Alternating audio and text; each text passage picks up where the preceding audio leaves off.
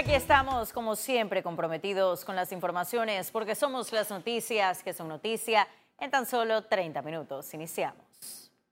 El vicepresidente de la República, José Gabriel Carrizo, presentó el proyecto de ley de reformas constitucionales tal y como lo aprobó el Consejo de Gabinete. El documento fue recibido por los diputados en el Pleno de la Asamblea Nacional para darle trámite en los tres debates con la aprobación de dos legislaturas. Carrizo manifestó que lo consensuado por el Consejo de la Concertación deja claro la separación de poderes. Además, indicó que los 40 artículos darán orden, combatirán la corrupción y equipararán el presupuesto al 2% del órgano judicial y el Ministerio Público. Ante el proceso de la reforma constitucional quedan atrás los estandartes de partidos y las agendas particulares. Nos reunimos y convocamos todos bajo una sola bandera, nuestra hermosa bandera panameña. Nuestra agenda es Panamá. Hoy es un día para celebrar.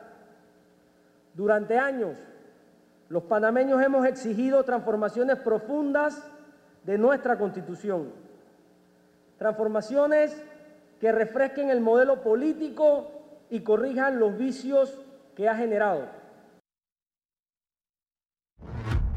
Y un nuevo reto adquirieron los 71 diputados con la presentación del paquete de reformas constitucionales por parte del Ejecutivo. El futuro de los cambios a la Carta Magna está en manos de la Asamblea Nacional que iniciará el primer debate en la Comisión de Gobierno. Va a haber una apertura en un primer, segundo debate para que todos los sectores puedan opinar. Creo que todos los que tenemos interés por la nación y por una nueva constitución que llene las expectativas sociales, debemos acudir, debemos presentar nuestras opiniones. El foco estará en el órgano legislativo con la creación de la Curul 72 y la limitación de la reelección. Era polémico la designación de los magistrados de la Corte Suprema de Justicia que salgan de una terna de la mesa de la concertación cuando en un momento dado habrán otros sectores que igualmente dirán que ellos quisieran también proponer. El jurista Roberto Ruiz Díaz vaticinó que el documento sufrirá modificaciones. Está el tema presupuestario. La mesa de la concertación no entra a fortalecer al órgano judicial y el Ministerio Público. Se mantiene la misma norma de un 2% cuando dicen que eh, necesitan más recursos. El proyecto para lograr el referéndum deberá ser aprobado en dos legislaturas. Félix Antonio Chávez, Econius. Y el diputado Benicio Robinson se reeligió como presidente de la Comisión de Presupuesto, Yanni Pelábrego vicepresidenta y Pedro Torres quedó como secretario. Los 15 diputados de la comisión se acogieron al artículo 81 del reglamento interno de la Asamblea Nacional para prohibir el acceso de los medios de comunicación. En un comunicado exhortaron a las entidades del gobierno central a analizar y priorizar sus presupuestos anuales a las necesidades para lograr la búsqueda de eliminar la sexta frontera de la desigualdad. Y este miércoles la Fiscalía culminó con la presentación de testigos en el juicio de escuchas ilegales que se le sigue al expresidente Ricardo Martinelli.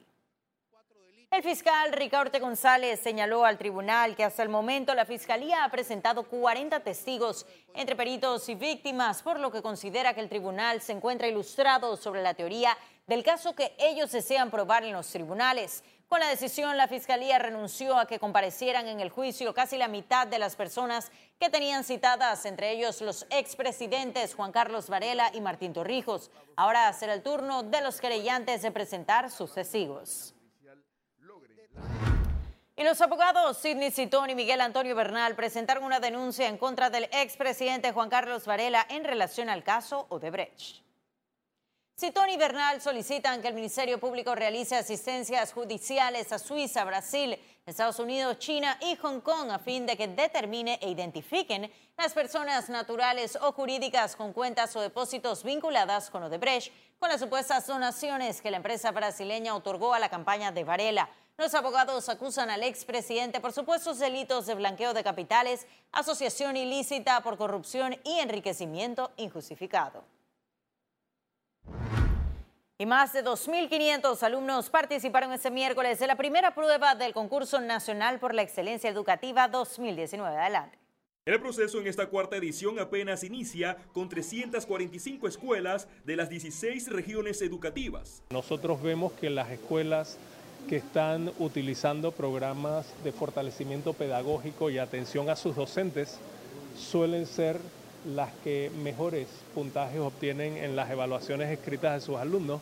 Por tanto, otro mensaje importante es la necesidad de fortalecer la práctica y conocimiento docente. Los estudiantes fueron sometidos a exámenes con estándares internacionales en ciencias, matemáticas y lenguaje. Tenemos que medir cuál es eh, la situación de deficiencias de nuestros estudiantes porque nos permite hacer los ajustes necesarios para mejorar y hacer los correctivos inmediatamente. Los 22 centros finalistas pasarán a la segunda ronda de pruebas que se realizará el próximo 21 de agosto. Félix Antonio Chávez, Econius. ¿Cómo vamos a trabajar? Economía.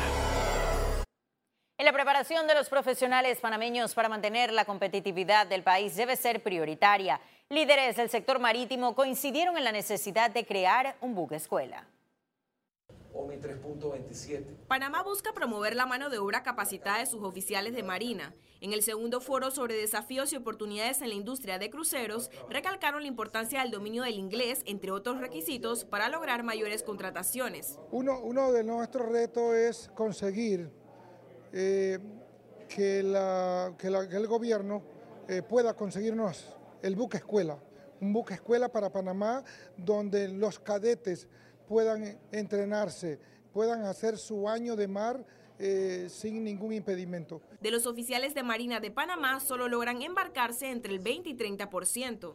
Nosotros en la Autoridad Marítima tenemos la Dirección General de Gente de Mar y principalmente uno de los temas fundamentales es incentivar esas plazas de empleo en empresas eh, que mantienen el pabellón con Panamá es parte del plan de trabajo que tenemos, ese acercamiento. El gremio está trabajando en acercamientos con agencias de cruceros internacionales. El idioma inglés, que es tan importante en el sector turístico y en el sector marítimo para poder nosotros ser competitivos y seguir dándole el servicio a esta gran industria y sobre todo también mirar más allá de lo que nosotros hoy en las universidades capacitamos, que son los oficiales de máquina, los oficiales de marina, para poder nosotros establecer aquí en Panamá un recurso humano calificado que pueda dar un servicio a una industria tan importante. Con el puerto de cruceros en Amador, que tiene un 60% de avance, la Autoridad Marítima de Panamá espera fortalecer la industria. Ciara Morris, Econews. Yates y megayates. Y el índice de confianza de los consumidores panameños se recuperó y alcanzó 129 puntos. Una encuesta realizada por Ipsos y apoyada por la Cámara de Comercio, Industrias y Agricultura de Panamá reflejó una reversión a la tendencia a la baja que había estado registrando la confianza de los consumidores. El índice registra un significativo incremento de 26 puntos respecto a la lectura de julio del año 2018, lo cual fue calificado por la agencia como reconfortante porque se ubica por encima del punto de equilibrio. Este resultado muestra de forma global la percepción en el hogar y a nivel país de la economía y lo que siente el ciudadano. Cuando le preguntamos al consumidor cuál es la esperanza que, tienen sobre la nueva presidencia, siete de cada diez panameños se manifiestan muy esperanzados o esperanzados.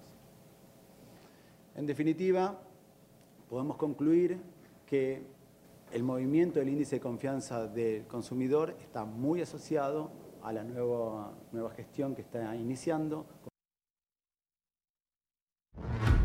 Y Mariano Rivera es la imagen de la nueva campaña de promoción turística de Panamá, primer proyecto de esa administración de la ATP. La Autoridad de Turismo de Panamá lanzó la campaña bajo el concepto Switch Off o apaga y vámonos para promover las visitas a Panamá en el mercado estadounidense. La publicidad también tendrá una parte local. El objetivo es que Mariano Rivera, el cerrador más grande de todos los tiempos de los Yankees de Nueva York, atraiga con su imagen las visitas de turistas a Panamá. En el micrositio salen videos del beisbolista panameño mostrando Panamá y haciendo una invitación a conocer su país.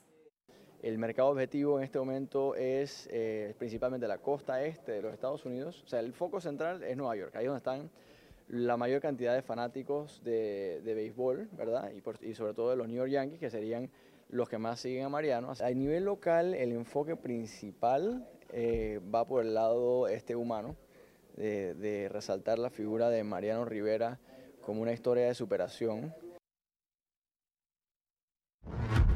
Ahora sí ha llegado el momento de conocer un resumen de la jornada bursátil de ese miércoles 17 de julio. Iniciamos.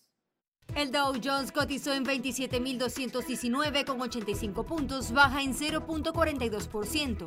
El IBEX 35 se situó en 9.284 con 20 puntos, un aumento de 0.99%, mientras que la Bolsa de Valores de Panamá se ubicó en 444 con 82 puntos, una subida de 0.01%. Ahora veamos en detalle el volumen negociado en la Bolsa de Valores de Panamá.